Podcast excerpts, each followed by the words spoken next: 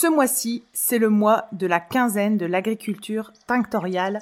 Retrouvez tous les midis du 18 au 29 mars entre midi et 2 une vingtaine d'experts dans leur domaine qui parleront de l'agriculture tinctoriale.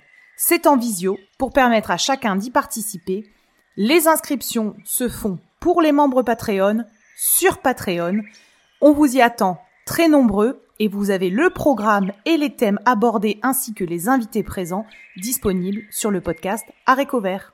Belle journée Bonjour et bienvenue dans le podcast Aréco Vert, le podcast qui vous parle d'art, d'écologie et de verdure. Je suis Pauline Leroux, ingénieure agronome passionnée de plantes et je vous emmène à la découverte de la couleur végétale et de toutes ses applications. Que ce soit dans le textile, l'ameublement, l'artisanat, la décoration et dans d'autres domaines, chaque jeudi et samedi à 7h30, je vous propose des épisodes riches avec des invités passionnants pour approfondir le sujet de la couleur végétale sur toute la chaîne de valeur. Mon but Fédérer et démocratiser la couleur végétale dans nos vies. Alors, c'est parti Bonne écoute Alors, bonjour à tous, je suis ravie d'accueillir aujourd'hui Audrey Millet pour un épisode particulier du podcast Aréco Vert. On va dire que c'est un épisode d'ouverture d'esprit, de déconstruction, de sensibilisation euh, et de réflexion pour euh, pour la suite, notamment sur l'interrogation de la place et du rôle que peut proposer la couleur végétale comme alternative dans l'industrie textile. Je voulais remercier avant de démarrer Audrey pour votre livre, de votre et puis même votre travail de synthèse et d'investigation. Votre livre euh, m'a mis une claque, euh, m'a permis de déconstruire euh, de nombreuses idées reçues que j'avais sur l'industrie textile, sur la filière du coton bio et sur bah, les revers de la mode, très clairement. Et donc je suis ravie vraiment de vous accueillir sur le podcast. Est-ce que vous pouvez vous présenter? Euh, et me parler de votre parcours. Bonjour Pauline, merci beaucoup euh, pour cette invitation. Euh, oui, alors je suis historienne plutôt spécialisée dans l'économie, histoire économique et sociale, et des sciences et des techniques. Et j'ai fait une première formation de styliste, et puis ensuite je suis allée en histoire de l'art à l'université, puis en histoire, où j'ai passé mon doctorat. Et je ne voulais pas vraiment travailler sur, même du tout, sur le textile et sur la mode. Et c'est plutôt la mode, le textile, cette industrie qui me court après. Donc je me retrouve maintenant à écrire euh, dessus. Mais j'essaie de ne pas faire d'histoire esthétique, stylistique exclusivement, mais de comprendre les tenants et les aboutissants, euh, la chaîne de production, la chaîne des valeurs de fabrication, et de m'intéresser aux hommes, aux femmes et évidemment à l'environnement. Alors, je voulais vous demander comment vous en êtes arrivé à écrire ce livre noir de la mode et préciser aux auditeurs que tout ce que vous allez dire, on va mettre les sources, donc des recherches, des travaux que vous avez faits, on va les mettre dans le descriptif de l'épisode et on retrouve toutes les sources dans votre livre pour que voilà, chacun puisse aller creuser les sujets qui l'intéressent. Donc comment vous en êtes arrivé à écrire ce livre noir de la mode? Oui, alors en fait, j'étais en train d'écrire une histoire euh, de la mode de l'Antiquité à nos jours qui s'appelle Fabriquer le désir et euh, à la fin, je me retrouve à travailler sur euh, cette fin de XXe siècle, ce début de XXIe siècle, et je tombe sur ces grandes montagnes de déchets euh, textiles en Afrique, en Amérique du Sud, en Asie, et sur la pollution. Et je me rends compte que cette pollution, elle pollue effectivement tous ces produits, les rivières, les terres, mais qu'en réalité, les gens boivent l'eau et qu'ils sont empoisonnés. Et j'ai été sans doute euh, indignée. Euh, je pense que la base de mes, de mes livres, c'est ça, c'est vraiment une indignation. Euh, j'ai un intérêt pour l'être humain, euh, j'aime mon prochain, mais je tiens absolument à garder à chaque fois cette, euh, cette carte d'identité finalement d'historienne de source, comme vous l'avez dit, c'est-à-dire que ces livres, ce ne sont pas mon opinion. J'essaie d'avoir un regard je, me situe véritablement de l'autre côté de la route. J'essaie de prendre les faits, de prendre les sources, de prendre les chiffres, de les comparer, de ne pas avoir une seule source euh, pour euh, évidemment une idée, de la alors d'en avoir deux. Quand j'en ai trois, je suis encore plus heureuse.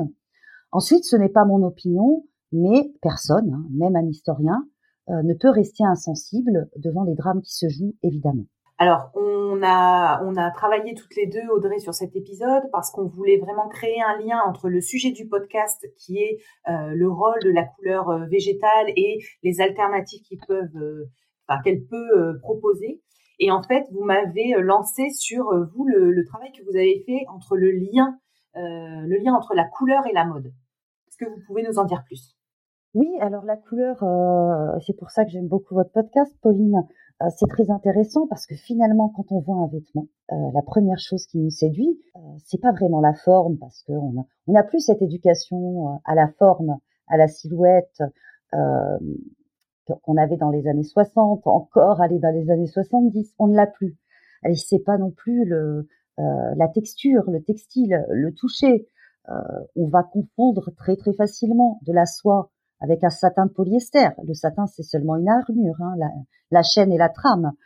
Euh, et en fait, c'est la couleur. C'est la couleur qui va nous séduire. Et ça a été un travail de plusieurs siècles, la couleur, pour séduire euh, le consommateur.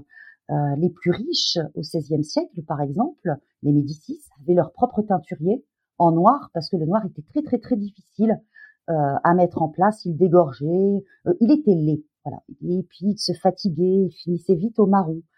Et petit à petit, euh, tous ces teinturiers qui faisaient déjà de la recherche et du développement ont mis en place des couleurs.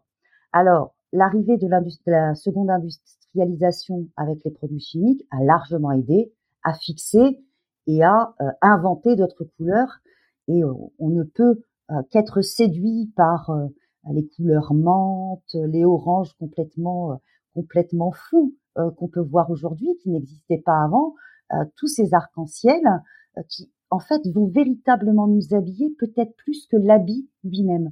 Donc la couleur, c'est la séduction, véritablement avant la coupe et le textile. Ok. Et le lien qu'on fait aussi, c'était de se dire que au-delà donc de cette couleur, de cette mode, l'industrie du textile a un impact fort sur l'écologie et comme le podcast est euh, tourné vers euh, la teinture végétale notamment et la couleur végétale, je voulais qu'on fasse un focus. Donc, on a fait un focus, on a fait un épisode Zoom sur euh, l'industrie textile et son impact, donc j'invite les auditeurs à aller écouter, qui dure une quinzaine de minutes.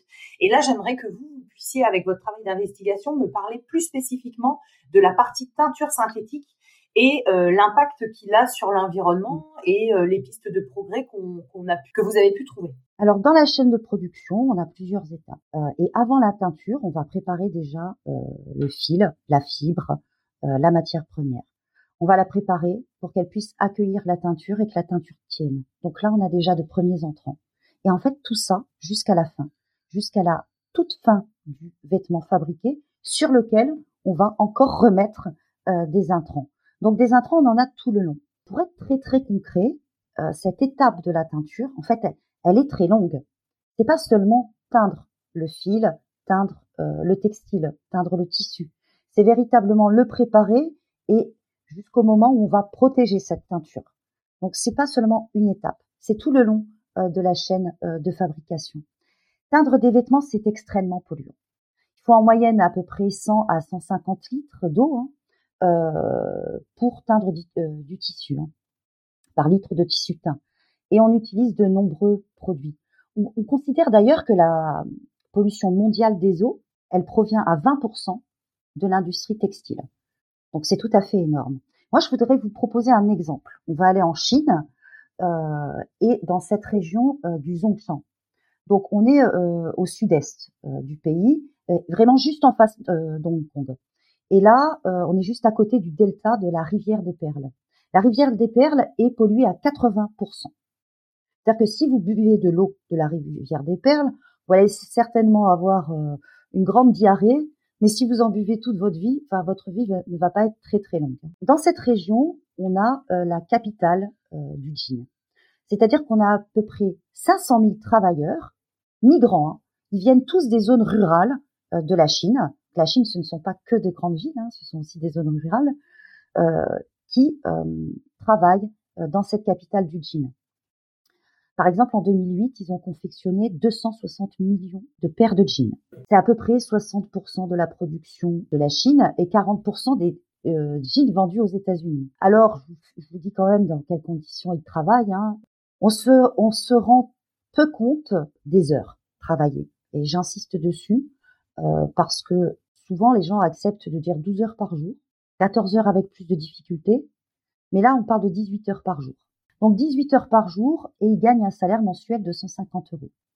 Ces gens-là n'ont pas de protection lorsqu'ils teignent les jeans, pas de masque, absolument rien. Euh, ils vont aussi fouler le jean avec euh, leurs jambes euh, nues. Et là, ce sont les premiers cancers qui vont apparaître, entre, autres. Il y a évidemment des enfants qui travaillent là-dedans et qui vont gagner 0,15 yuan, ça fait à peu près 1,5 centime d'euros par jour. C'est quand même très très peu. Et ils vont couper les fils, mais tout ça dans une odeur absolument infecte que nous on ne supporterait pas, extrêmement toxique, qui leur dans les premiers problèmes qui vont leur donner des problèmes pulmonaires. En fait, ils vivent dans les polluants. L'eau est polluée, les terres sont polluées, le lieu de travail est pollué, l'atmosphère est insoutenable également. Et on va retrouver dans cette atmosphère, dans, par terre, dans l'usine, sur leurs vêtements, sur leur corps, dans les rivières, euh, notamment cinq métaux lourds, du cadmium, du chrome, du mercure, du plomb, et du cuivre dans des quantités mais bien bien supérieures à ce qui est euh, autorisé, je vous dirais même en Chine. C'est absolument pas par rapport au seuil européen. Et en cause, ce sont les, euh, procédés de teinture, mais qui intègrent aussi les procédés de lavage, de blanchiment et d'impression. donc la teinture, c'est vraiment très très complexe pas euh, seulement on jette de la couleur euh, sur, euh, sur un textile. ça nécessite de très très grands volumes d'eau et des métaux lourds et des produits chimiques. Il y a quand même des solutions, hein, Pauline. Elles existent, et notamment les stations d'épuration. On en a. Alors, on, en, a en Afrique. Hein. Et alors, ces stations d'épuration, je lisais dans votre livre que beaucoup de d'usines donc les installent, enfin les, ont le réseau, ont les systèmes de filtration, etc. Et qu'elles n'étaient pas forcément mises en route ou euh, entretenues euh, dans le fonctionnement, mais qu'elles sont présentes dans sur les sites et pas forcément utilisées. Absolument. Donc ça, c'est quand même un problème euh, tout à fait politique, Pauline.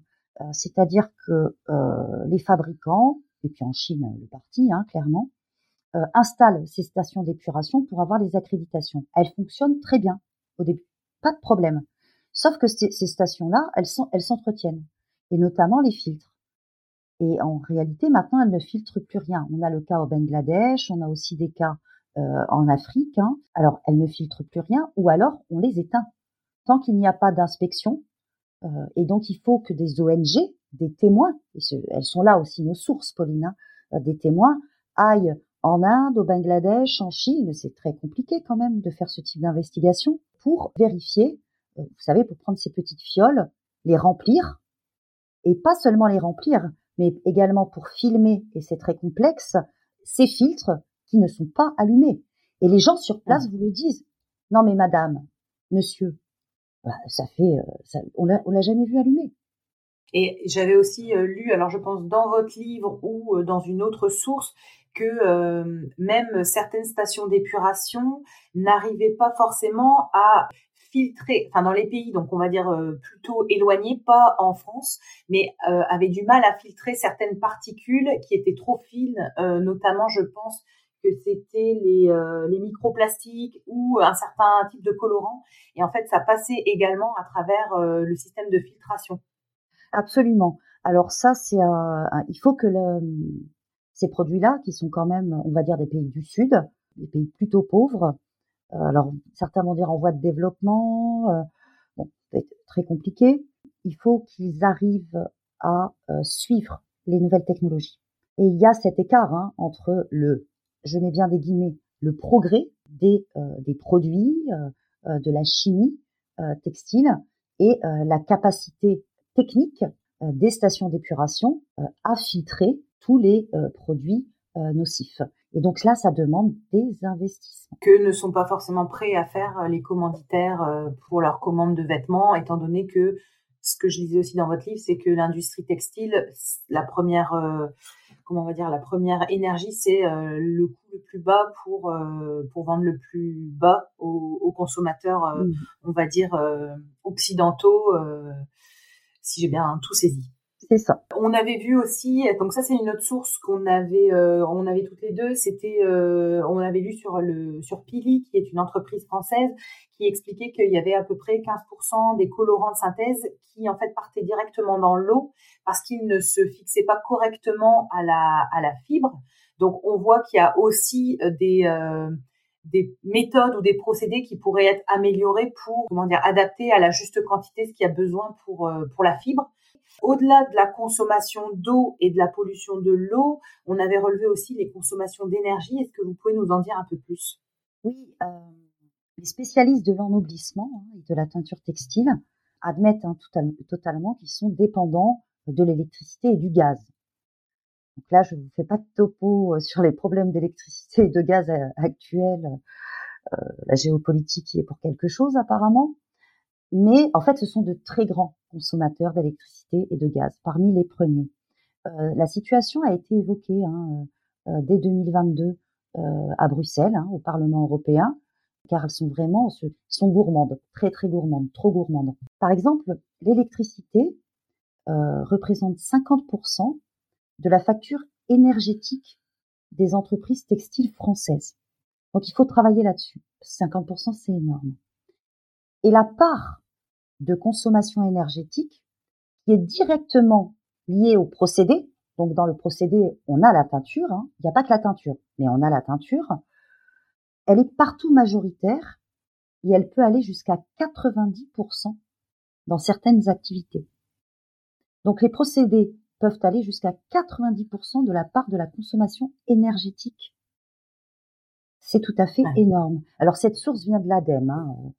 Je préfère le dire parce que le après, euh, pour, euh, pour apporter des, des pistes d'amélioration sur la consommation d'énergie, on voit actuellement en France euh, des startups qui soulèvent des millions d'euros pour proposer des procédés de teinture, notamment à la couleur végétale, avec des procédés de, de, de teinture plus courts euh, à température euh, plus, euh, on va dire, raisonnable, enfin en, tout, en moins, moins chaude, moins élevée, on va dire.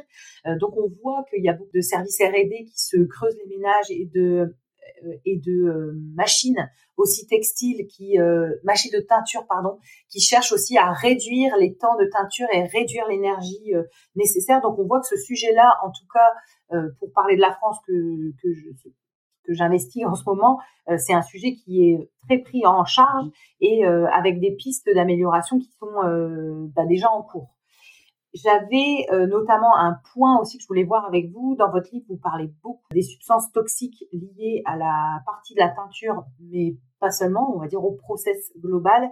Est-ce que vous pouvez nous raconter un petit peu la, la toxicité de l'industrie textile en fait qui démarre euh, dès les champs, euh, dès les champs jusqu'au mmh. produit final. Oui. Alors, euh, par exemple, pour cultiver du coton, pour le faire pousser plus rapidement, parce qu'on est dans cette contexte d'hypercroissance, hein, donc le coton lui aussi doit croître autant que, que les actions, si vous voyez ce que je veux dire. On va mettre des pesticides. Ces pesticides se retrouvent dans l'eau. Les enfants du village, tout le monde va boire cette eau. On a des villages qui se dépeuplent au Punjab. Des gens euh, qui sont euh, stériles, qui deviennent infertiles.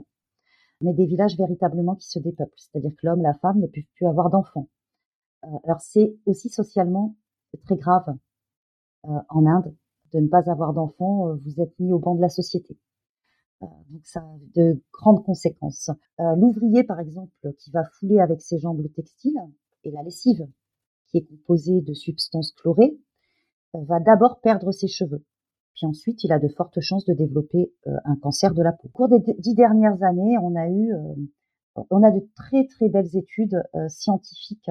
Donc en Inde, vraiment en Asie, en Asie du Sud-Est, parce que les chercheurs des universités sont très préoccupés hein, par ces conséquences-là. Et je pense notamment au docteur Velaman euh, dans le Tamil Nadu, qui est directeur du centre de cancer d'Hérode. Donc euh, c'est vraiment une grande zone industrielle et qui, qui a remarqué que le nombre de cancers a doublé dans les régions indiennes spécialisées dans la teinture. Ça, c'est très important. les solvants sont responsables donc de quel type de cancer? Oesophage, rein, utérus, cancer du sein. Ensuite, on a une augmentation des cas d'autisme. on a eu des études extrêmement sérieuses sur les niveaux de métaux toxiques sur des échantillons d'enfants. Ils ont comparé ces niveaux avec des enfants autistes et des enfants qui ne sont pas autistes. On a retrouvé dans l'urine de ces enfants, des autistes, du nickel, toutes des métaux lourds. ce qui nous montre en fait le lien entre le niveau moyen des métaux toxiques dans l'urine qui viennent de cet environnement-là et euh, la gravité des autismes. On compte, euh, je reviens juste sur le, les cancers, parce que je pense les sources, c'est toujours très important, les chiffres aussi. Au Malois, donc c'est euh, dans la région du Malois, au Pendjab, on est passé en 2001 de 800 000 nouveaux cas à 2016, 1 220 000. Donc c'est effectivement très grave, mais euh, comme vous le disiez, Pauline, il faut analyser tout le process et voir comment on peut effectivement limiter euh, trop de chaleur, regarder euh, quels sont les, produits de, substitution. Parce qu'on a ces résultats, les scientifiques les ont. Donc on a des éruptions cutanées, bien entendu, des nausées, de la fatigue, des brûlures, des démangeaisons. C'est arrivé à beaucoup de gens. Hein. Parce que tout ça touche le consommateur, bien entendu. Lorsque vous vous dites ah ça me gratte euh, ce nouveau produit ou cette nouvelle lessive, posez-vous la question. Vous n'avez pas d'allergie. C'est une réaction à un produit. Ce n'est pas vous qui êtes allergique. Et dans les dans les solutions, on, en avait parlé toutes les deux, mais il y en a à toutes les étapes de la chaîne. Donc on va dire euh, euh, dès la culture, euh, les phases de préparation de la fibre, la teinture, on a des alternatives et on parle on parlait aussi toutes les deux des de la phase des après, donc ce qu'on vient mettre sur les fibres pour qu'elles soient qu'elles aient des propriétés supplémentaires. Et on avait vu notamment que certaines entreprises avaient des, ah, équipes R&D qui cherchaient des solutions donc à base de produits naturels, euh, plutôt euh, type euh, la cire ou d'autres substances naturelles pour contrer tous ces produits toxiques. Et j'en viens, Audrey, au fait que pour moi, une des clés notamment de cette réflexion, donc il y a bien sûr des gens sensibles à l'écologie et qui veulent faire des choses, mais il y a également l'arrivée la, l'arrivée de lois et euh, notamment nous, en France, on est assez avancé par rapport à, la, loi, en tout cas qui va inciter fortement les industries textiles à se mobiliser. Donc, je voulais parler de la loi AGEC, anti-gaspillage pour une économie circulaire. Et en fait, cette loi AGEC a euh, pointé du doigt, ou en tout cas donne beaucoup de responsabilités aux entreprises de la mode, qu'elles s'améliorent sur les, euh, les pollutions et l'impact écologique. Est-ce que vous pouvez développer cette partie sur la mode?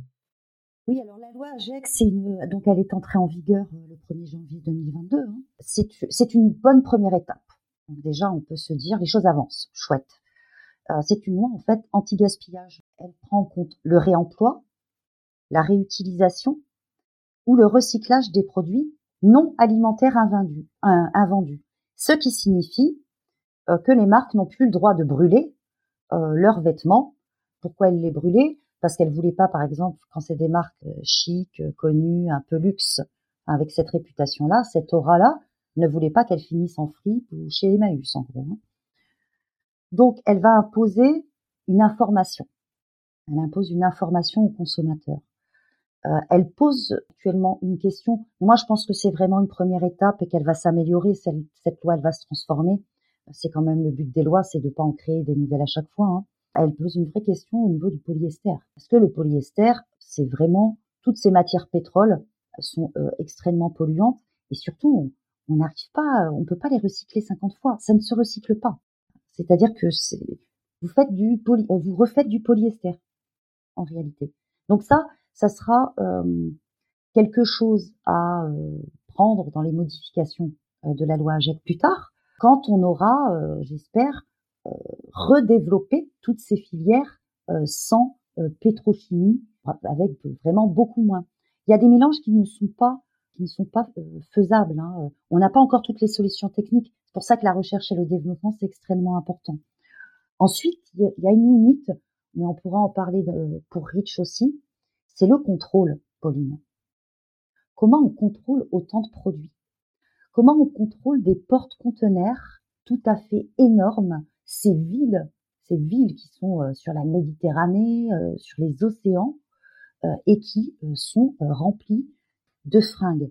Et de fringues notamment, vous savez, qu'on a déposées dans des conteneurs, nous, pour qu'elles soient recyclées ou données, et qui en fait vont partir par toute une filière de recyclage très très opaques, qui vont partir jusqu'au Chili et arriver dans le désert d'Atacama. Il y a des ports comme ça dans le monde qui sont des ports francs. Ce sont des ports où il n'y a pas de taxes, euh, ou beaucoup moins, et euh, qui laissent finalement lieu à euh, divers types de mafias. Ces vêtements arrivent, vous, vous les avez donnés, quelques-uns sont partis évidemment pour habiller des gens, mais en fait on donne trop de vêtements. Mmh. On pourrait habiller tout le monde de suite et ils finissent dans le désert, ou ils finissent au Ghana, enfin, ils finissent... À chaque fois, on, découvre une montagne, vous en avez en Côte d'Ivoire, vous en avez partout. Hein. Il va falloir également euh, mettre en place, et c'est très très important, cette question des réglementations. Et c'est très positif d'y penser. Il faut réglementer, il faut des contrôles, il faut des inspections, il faut réguler ce commerce international qui nous dépasse, hein, qui nous dépasse totalement. Alors dans le dans le cadre des contrôles, euh, de la réglementation, etc. La première notion qui nous vient, c'est euh, forcément les labels, vu qu'on en voit partout qui fleurissent, que ce soit dans l'alimentaire que je connais mieux, ou que ce soit bah, dans le textile que je découvre, où en fait il y en a quand même beaucoup. Est-ce que sur les labels du textile, on, on peut faire, vous pouvez nous faire un petit point de ce qui existe et, euh, et après, on fera deux focus sur, euh, sur euh, des mentions plus particulières. Donc, les labels du textile.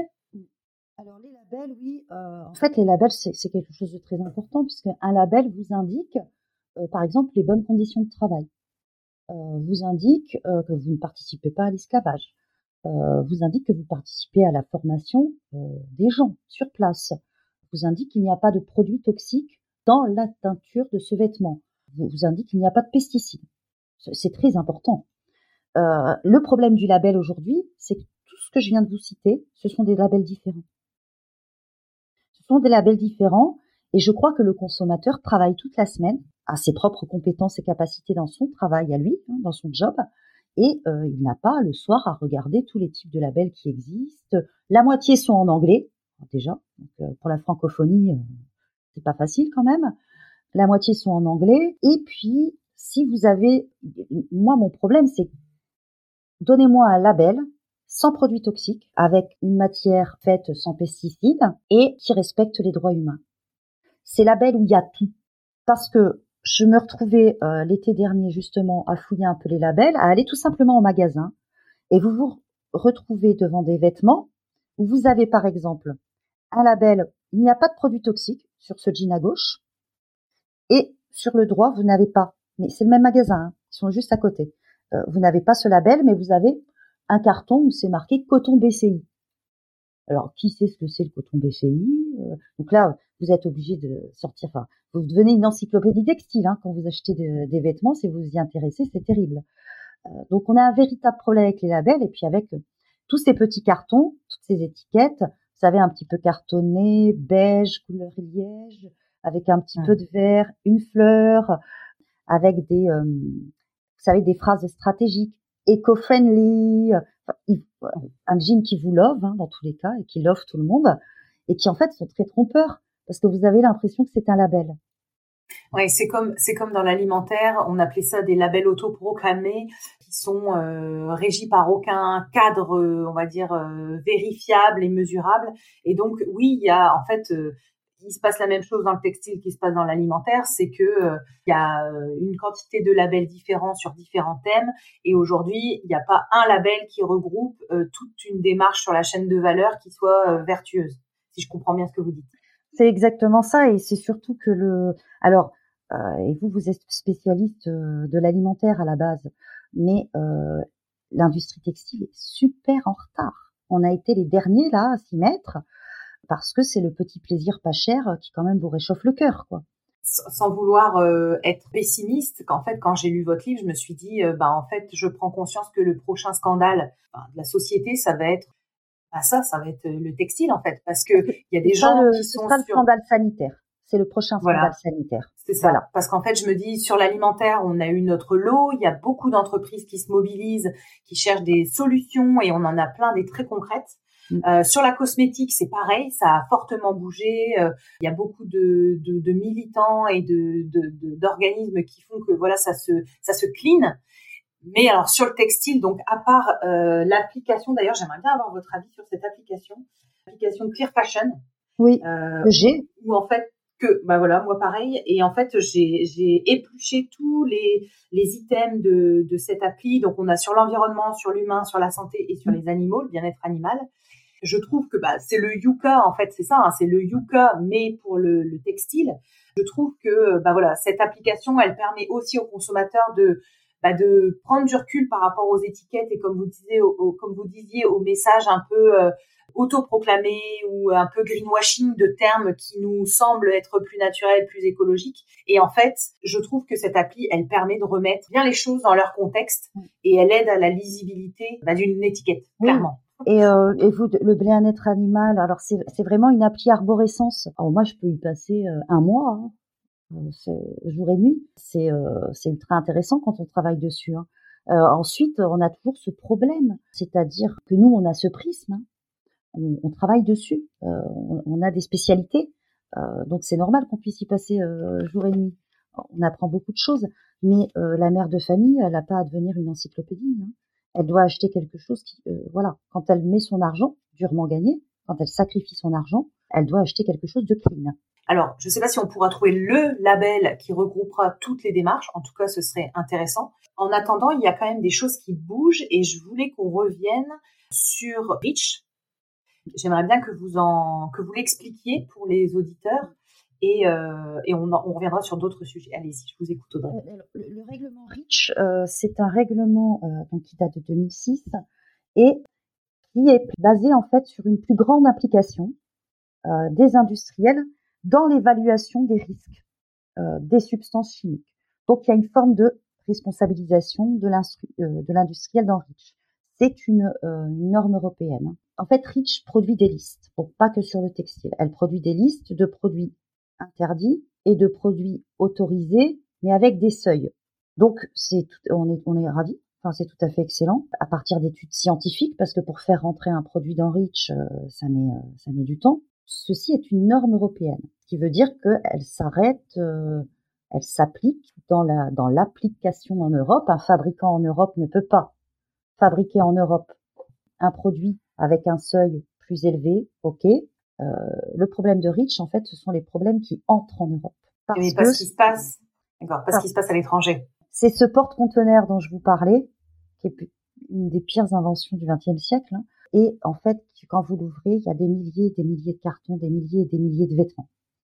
Euh, qui peut contrôler ça Et euh, vous savez qu'aujourd'hui, le credo officiel, c'est quand même le néolibéralisme et ce libre-échange euh, cette libre concurrence, donc cette liberté, puisque la première liberté est donc devenue la liberté d'entreprendre. On ne peut pas faire de la concurrence déloyale. Donc interdire, c'est ce qu'on a pas essayé de faire avec le rapport au Parlement européen, mais c'était euh, qui a été présenté le 30 janvier, euh, commandé par l'eurodéputé Saskia Bricmont. C'était d'expliquer que Rich, c'est une super base, mais qui a des trous dans Rich. Donc, l'entrée euh, des produits, bien entendu. Et lorsque les Européens ont créé Rich, qui est quand même euh, une super idée, euh, les Chinois sont arrivés et ont dit, nous aussi, on veut un Rich China et nous avons nos propres seuils. Alors, c'est pas les mêmes, je vous le dis de suite. Et l'Inde a fait pareil. donc, c'est à qui prouvera qu'il a la meilleure législation. Donc, c'est un combat de coq, hein, finalement, euh, pour avoir, pour faire le plus de profit. Euh, mais Rich est quand même une excellente base qu'il faut pas détruire. Euh, mais il faut, c'est ce problème des douanes. On va mettre quelqu'un derrière chaque carton. Ensuite, on peut pas faire interdire telle marque. C'est pas démocratique, tout simplement. Hein. ce n'est pas démocratique. Ensuite, il faudrait connaître la traçabilité des produits. C'est-à-dire que vous avez des porte-conteneurs qui arrivent, euh, des, des, des, cartons, des produits euh, qui arrivent au Liban, qui en fait viennent de Chine. Et quand ils arrivent au Liban, on, enlève l'étiquette de Chine, on met l'étiquette du Liban puisqu'ils se sont arrêtés là. Ils partent par bateau. Et donc quand ils arrivent, euh, alors ça à Naples, en Espagne, euh, euh, aussi en Grèce, selon où c'est déposé en Europe, on peut croire que ce produit en fait vient du Liban ou que ce produit vient du Maroc. Donc il y a quand même des. en fait, il faut que les chercheurs et il faut que les législateurs euh, essaient eux-mêmes de contourner dans leur tête les, les lois pour voir où sont les trous des lois, parce que il y a bien quelqu'un qui mmh. va essayer de contourner et de trouver le trou de nos lois. C'est une gymnastique intellectuelle. Hein. Il n'y avait pas eu, euh, enfin, il n'y a pas un sentiment que ça s'est amélioré avec la loi du devoir de vigilance. Je crois que c'est la loi Sapin, Sapin 2, où en fait on remet la responsabilité aux metteurs sur le marché. Par exemple, une entreprise textile française doit être en capacité de remonter toute sa traçabilité jusqu'au bout, on va dire, qui est pour moi, dans ce que j'ai lu de la loi AGEC, amplifiée parce que ils vont devoir noter maintenant sur l'étiquette le made in, donc dans quel pays par exemple, le produit a été euh, tricoté, euh, cousu, euh, imprimé, etc. Donc, j'ai l'impression quand même que, en tout cas pour la France, il y a quand même des petites briques qui sont en train de se monter. Alors peut-être pas assez vite, peut-être pas au niveau européen. Je sais que c'est pas encore construit et donc au niveau mondial c'est encore plus compliqué, j'imagine. Mais il y a quand même, il y a quand même un début de piste. Oui, alors ça c'est, euh, c'est puis pour nous c'est encore plus intéressant de regarder des étiquettes euh, et de voir que par exemple le tissu. Alors ensuite, le par exemple, le tissu il peut être acheté en Italie, euh, Pauline, mais en fait il peut venir de Chine. Ah Vous voyez Et puis ensuite, euh, bon, bah, parce que vu que la main d'œuvre italienne apparemment serait trop chère, on va aller faire faire, on va fabriquer, euh, confectionner les vêtements en Bulgarie. Mais effectivement, ce sont, ce sont des pas, c'est très important. Euh, ce sont des pas très très importants vers plus de traçabilité. Mais les entreprises disent elles-mêmes, on a un mal fou à tracer totalement nos produits. Et attention, je pense que les gens qui travaillent sur ce sujet dans les entreprises font vraiment de leur mieux. Euh, Ils y croient. il faut pas, euh, voilà, c'est pas. Euh, euh, il y a un contexte économique mondial, mais il y a aussi des gens euh, qui véritablement essaient. Donc, ce qui fait qu'au final, on arrive, par exemple, à savoir, et c'est dramatique, certaines fois 4% des produits d'une entreprise, à les tracer totalement. si on doit les tracer, on devrait arriver à les tracer donc euh, depuis le champ. Alors pour euh, faire un parallèle avec l'alimentaire, parce que moi je travaillais donc euh, pour une grande marque de distribution et j'étais au service RSE en charge de justement aider les équipes produits dans la réalisation de la traçabilité, etc., notamment via la loi Sapin 2. Je me souviens que c'était un casse-tête et que oui, il y avait une volonté folle des équipes euh, que ce soit les acheteurs, les chefs de produits euh, et même euh, les premiers rangs, donc les premiers fournisseurs, à creuser. Mais c'était nébuleux et hyper hyper flou. je sais que comme piste en alimentaire, on avait ce qu'on appelait la blockchain, c'est-à-dire un, un, système dématérialisé où à chaque étape, la personne venait renseigner, donc à chaque étape de fabrication ou du processus de fabrication, venait renseigner des éléments. Sauf qu'au bout d'un moment, en fait, on est conscient du rang 1, du rang 2, mais en fait, en textile, il n'y a pas deux rangs, il y en a peut-être 10, 15, 20. Enfin, je j'arriverai même pas à, à, voir le nombre de rangs qu'il peut y avoir, mais je comprends que ce soit extrêmement flou. Il y aurait moyen d'utiliser euh, l'avancée, on va dire, du secteur alimentaire pour euh, le secteur textile, je pense. Je voulais aussi vous poser la question sur le label euh, GOTS et notamment le GOTS 6. Est-ce que vous pouvez nous expliquer ce qu'est ce label, à quoi il sert et nous en dire un petit peu plus? Alors, euh, GOTS, à la base, c'est une certification, hein, euh, une certification biologique euh, qui a été créée par un organisme certificateur comme EcoCert. Et elle permet, cette certification, d'afficher la mention textile biologique et on l'associe à un logo, GOTS. Voilà, toujours les logos. Hein. ces produits qui sont commercialisés, ils sont contrôlés donc par euh, des inspecteurs, hein, par des contrôles des scientifiques, ils doivent être conformes à un cahier des charges. Ce cahier des charges euh, est un cahier des charges signé GOTS hein, et qui est un gage de garantie tout au long de la filière pour les consommateurs. Alors, numéro un, moi, je me parler de la multiplication des, des labels, Pauline. Donc ça, c'est une initiative euh, privée. je pense qu'il nous faut quand même des euh, labels, des certifications, des accréditations hein, finalement pour mettre sur le marché public. Et euh, ce cahier des charges, GOTS, il, il fait état d'un certain nombre de produits. le problème, c'est qu'en fait, des cahiers des charges comme ça, on en a pas mal, vraiment un certain nombre. On a Rich, hein, finalement, également, qui en est un, vous n'utilisez pas tel produit. Donc on se demande pourquoi on doit euh, multiplier euh, les labels. Et euh, on a aussi, on a un DZ également. tout le monde en fait va produire son propre cahier des charges. C'est très problématique. Ça nous perd, moi je trouve. Est-ce que c'est pas, pour faire encore un parallèle avec l'alimentaire, désolé, mais que je que je connais, une notion aussi de, business ces labels? Parce que dans généralement les labels, on, on, paye une contribution donc pour adhérer, on va dire au système, et on a aussi une euh, comment dire un financement pour l'apposition du logo. Donc rien que le visuel en fait coûte euh, quelque chose euh, à l'enseigne ou à l'entreprise qui vend les produits. Est-ce que du coup il n'y a pas aussi cette histoire de bah, de réglementer les labels pour que déjà un il y en ait moins euh, deux, il soit euh, plus euh, complet, c'est-à-dire regrouper plusieurs thématiques plutôt qu'une seule? Enfin, je ne sais pas, c'est une réflexion comme ça. Est-ce que ça, c'est envisageable? Mais en fait, il nous faudrait des, de vrais labels publics, simplement, puisque c'est d'intérêt public. Il n'y a aucun organisme qui euh, arbitre les labels. Alors même si on est dans la liberté de ça, j'ai aucun doute avec ça et j'ai aucun problème avec ça. Il n'y a aucun organisme qui arbitre les labels, comment dire, leur donne une certaine légitimité en disant attention, il y en a un qui est similaire ou proche. Est-ce qu'il n'y a pas moyen de vous regrouper? Oh. Il n'y a, pas d'organisme comme ça? Tout scientifique peut euh, modifier une méthodologie. Euh, il n'y a pas de problème. Quoi. Ça sera jamais identique. Dans chaque épisode du podcast, euh, on parle euh, d'une fibre de prédilection de l'invité. Donc vous, vous n'êtes pas peinturière au sens propre, vous n'êtes pas euh, dans le textile au sens au sens propre, même si vous êtes sur sur toute, enfin, en très grande prise de recul. Je voulais qu'on parle ensemble du coton, où là aussi vous m'avez bousculé dans mes croyances. Je voudrais, si vous me le permettez, lire un petit passage de votre livre euh, et qu'on arrive sur le coton bio. Donc, dans votre livre, vous dites, cependant, le coton biologique fait débat. Il consomme beaucoup plus d'eau, ce qui pousse les populations des pays en développement à choisir entre utiliser de l'eau pour la culture du coton biologique ou pour répondre aux besoins quotidiens de son hydratation et de son hygiène.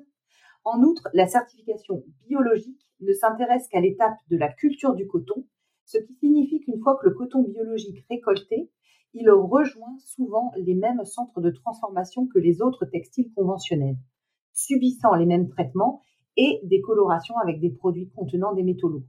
La teinture, pas biologique, est beaucoup plus polluante que l'utilisation des pesticides. Si les clients sont disposés à payer plus pour du coton biologique, ils ne le sont pas pour des teintures respectueuses de l'environnement. Et là, ça nous ramène carrément au sujet du podcast.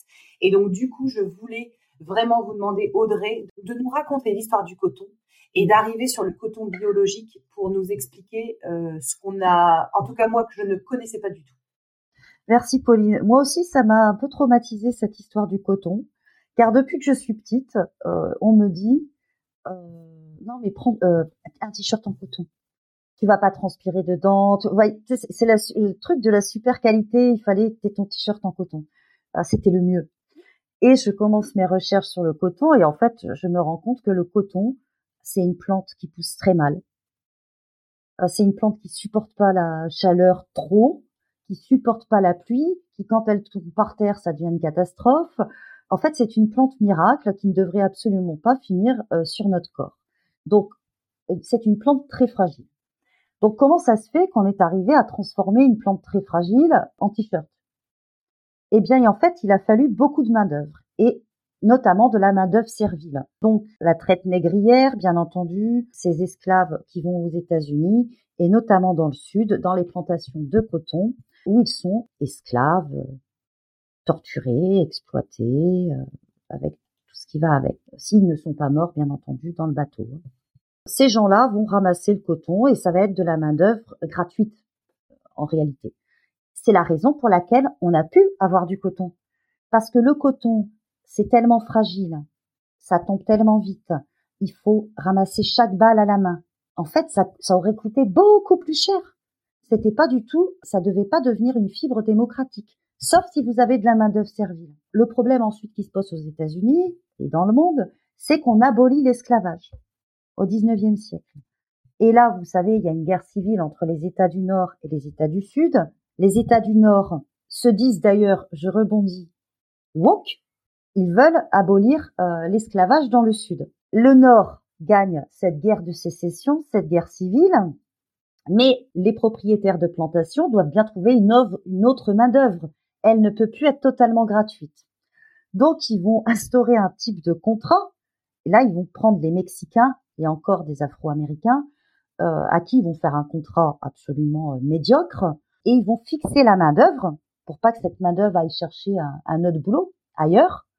Ils vont la fixer et, par exemple, en mettant une école pour leurs enfants, une épicerie, comme ça, bon, ils vivent un peu normalement.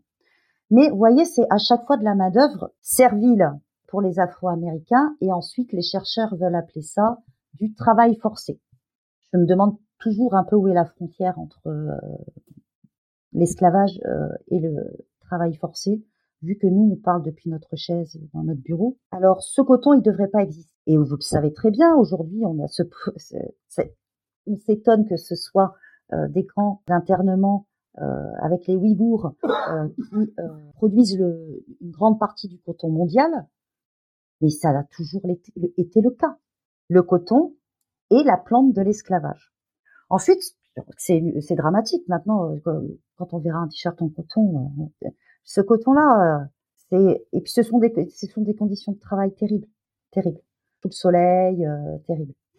Mais pourquoi j'avais parlé de, de la couleur? Parce que j'avais entendu un fabricant bangladais dire non mais moi c'est du coton bio, euh, tout ça. Euh, vous les occidentaux vous adorez. Il dit mais vous le teignez comment?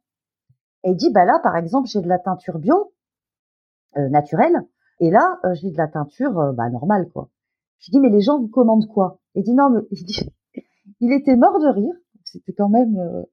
il dit non mais vous les occidentaux vous voulez du, un t-shirt bio mais la couleur qu'il y a dessus, vous voulez la payer moins cher et vous prenez de, des couleurs euh, synthétiques artificielles.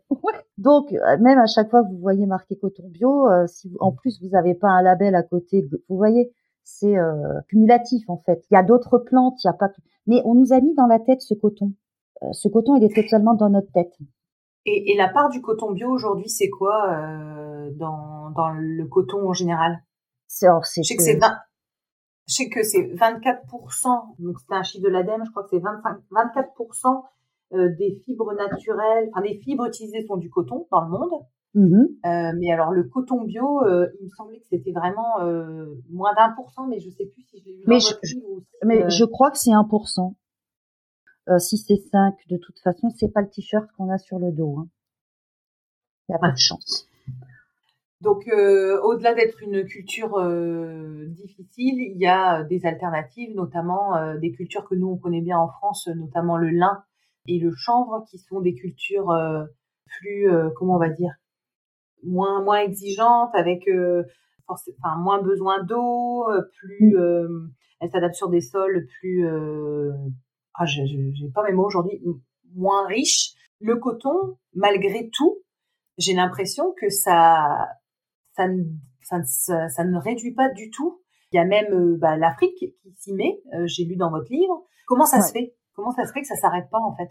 Alors, on pourrait supposer, par exemple, qu'il y a de gros lobbying coton, notamment depuis les États-Unis et le Texas. Je vous explique. Je vais inventer des chiffres, hein, là, sinon ça va pas être. Euh, je, je, préfère vous le dire.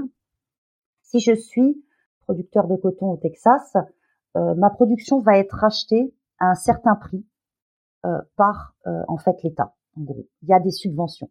l'État m'assure que je vais le vendre à 10 euros. Si cette production n'est pas vendue dans les 4 mois et que le prix du coton, en fait, est descendu à 5 euros, je vais quand même la vendre à 10 euros. Parce que je suis américain, parce que j'ai des subventions des États-Unis. C'est pas le cas des Africains. C'est de la concurrence déloyale. Clairement. Il y a des subventions. En fait, je crois que quand même les États-Unis ont tout intérêt à ce que la culture du coton continue. Ensuite, il faut regarder qui va faire, qui s'engage, parce que c'est pas euh, c'est pas les ouvriers hein, qui sont propriétaires des champs de coton euh, en Afrique, euh, qui s'engagent dans, dans ce type de culture. Pour être à la hauteur, il faut qu'il y ait beaucoup de coton. Vous le savez, pour avoir beaucoup de coton, il faut des super pesticides. On a eu de, très gros problèmes en Asie parce que, alors là, c'était Monsanto, hein, euh, parce qu'en fait, les ouvriers, ne, euh, on ne leur avait pas expliqué comment mettre les pesticides. Donc, ils se sont empoisonnés terriblement, terriblement. Il y en a plein qui sont morts. Euh, et ces pesticides, ils ont d'autres soucis, c'est-à-dire que aussi fragilisent la plante, ce qui signifie qu'il va falloir rajouter d'autres produits contre les bestioles qui arrivent. Ces produits, il faut les acheter. Vous voyez, c'est un cercle vicieux, vous achetez toujours à la même multinationale. Ensuite, bon, actuellement quand même, les, il y a beaucoup, enfin, les pays africains souffrent. On a aussi de très, euh, je vais pas taper sur tout le monde. Il y a des champs de coton avec pesticides qui sont gérés par des labels et notamment Fairtrade qui utilisent des pesticides mais qui forment les ouvriers, qui les payent correctement. Et déjà, si on pouvait commencer comme je suis pas pour, mais si c'est fait comme ça, parce que les plus gros problèmes de pesticides qu'on a eu, ça a été quand même euh, les empoisonnements d'ouvriers. Évidemment, ça empoisonne les terres, mais comment voulez-vous que ces pays euh, d'Afrique produisent quelque chose alors qu'en fait le coton euh, texan il est subventionné? Concurrence déloyale. Mais le lin, le lin, Pauline, moi j'adore le lin. Le lin c'est extraordinaire. Le lin hmm. c'est thermorégulateur le lin.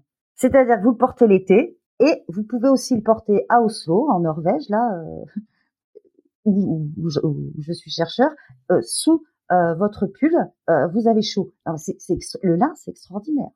Alors bon, tout le monde va dire le lin, euh, le problème c'est que ça se repasse. Eh ben ne le repassez pas, c'est pas grave. Étendez-le bien.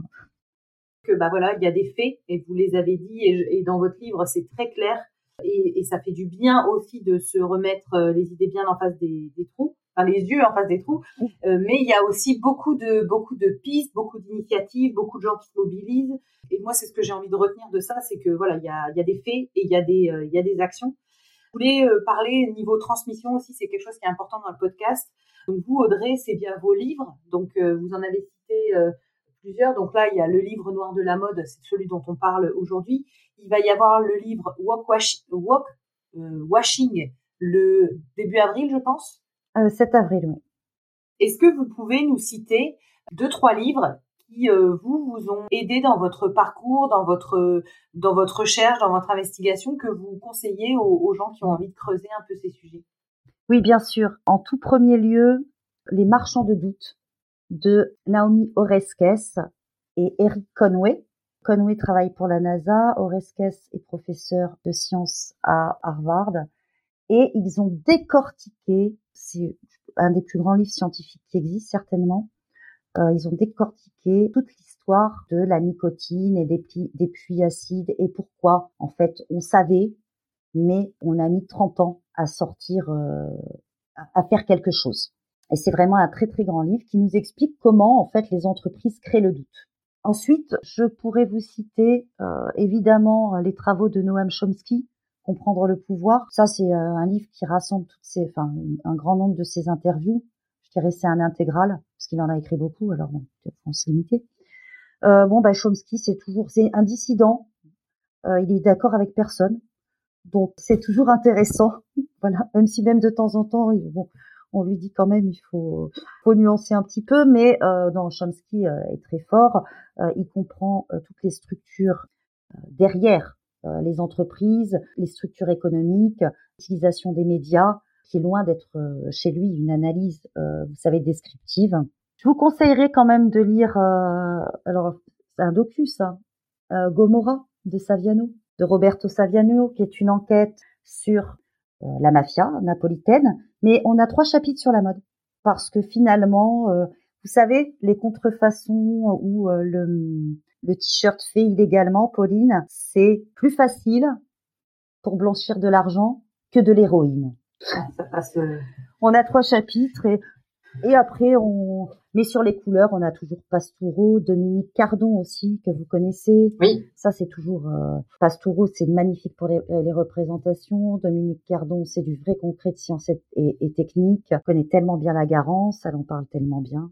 Et j'avais envie de clôturer, euh, Audrey, en parlant de vos projets et notamment euh, euh du rapport qui est euh, que vous m'avez gentiment partagé donc le rapport euh, à l'initiative de l'eurodéputée verte. Euh, donc je ne vais pas écorcher son nom. Est-ce que vous pouvez le prononcer?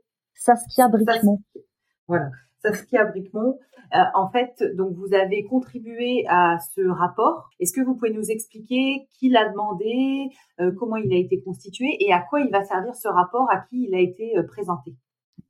Il y a eu un appel d'offres d'eurodéputés Les Verts et euh, notamment de Saskia Bricmont qui euh, demandait à quelqu'un, c'est un appel d'offres, euh, de réagir sur la question suivante quels sont les produits toxiques dans les textiles? C'est-à-dire pas seulement les vêtements, mais également, vous savez, les textiles ménagers. L'ameublement. Et donc, voilà, l'ameublement aussi. J'ai gagné le rapport. Donc, j'ai construit ce rapport qui est bah, qui raconte tous ces produits toxiques dans les corps et cet empoisonnement de l'Asie du Sud-Est à aujourd'hui. Et donc, il a été présenté au, départ, au, Parlement. On a proposé de discuter, de revoir un petit peu Rich, de se demander si on pouvait pas discuter avec les syndicats et les fabricants aussi euh, dans les pays euh, euh, du Sud afin de remonter les seuils.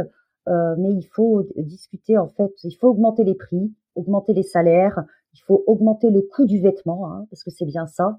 Arrêter de le baisser et accepter de l'augmenter. Alors, je sais qu'il y a plein de gens n'ont pas énormément d'argent, donc on va on va quand même parler d'eux pour augmenter euh, le coût du vêtement. Sauf si vous accumulez vos achats, il faut augmenter les salaires en Europe aussi. Et à ce moment-là, euh, on pourra acquérir un t-shirt euh, clean avec, vous savez, un label stable qu'on comprend du premier coup d'œil, ce qu'on a demandé hein, finalement c'était presque une profession de foi euh, de vous parler euh, aujourd'hui, Pauline. Et donc, du coup, le, le, texte, donc là, il a été présenté fin janvier, si je dis pas de bêtises? C'est ça. On attend les réactions. Euh, c'est difficile, c'est difficile parce qu'il y a beaucoup de lobbyistes, parce que évidemment, on montre du doigt, du doigt pas des marques, hein, pas des enseignes, mais des produits. Il y a énormément d'acteurs qui sont concernés. Et là, actuellement, si vous n'avez pas beaucoup d'argent, Pauline, vous, un livre, par exemple, ça vaut 20 euros si c'est pas un livre de poche. Donc vous pouvez acheter quatre hauts d'une marque euh, de prêt-à-porter euh, pour 20 euros.